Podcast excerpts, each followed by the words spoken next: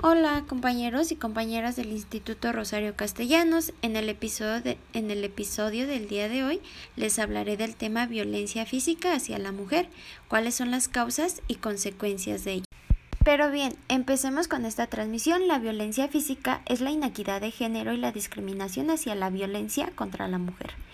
E influenciadas por desequilibrios históricos y estructurales de poder entre mujeres y hombres existentes en variados grados a lo largo de todas las comunidades en el mundo.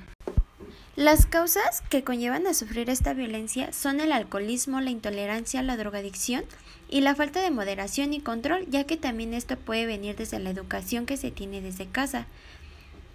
También eh, puede contraer lesiones graves, homicidios y hasta lesiones durante un embarazo.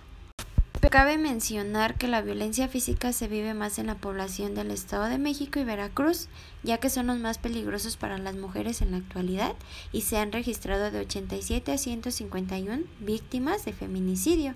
Es inimaginable que estas cosas pasen en nuestro estado y el gobierno se haga de la vista gorda y no haga nada.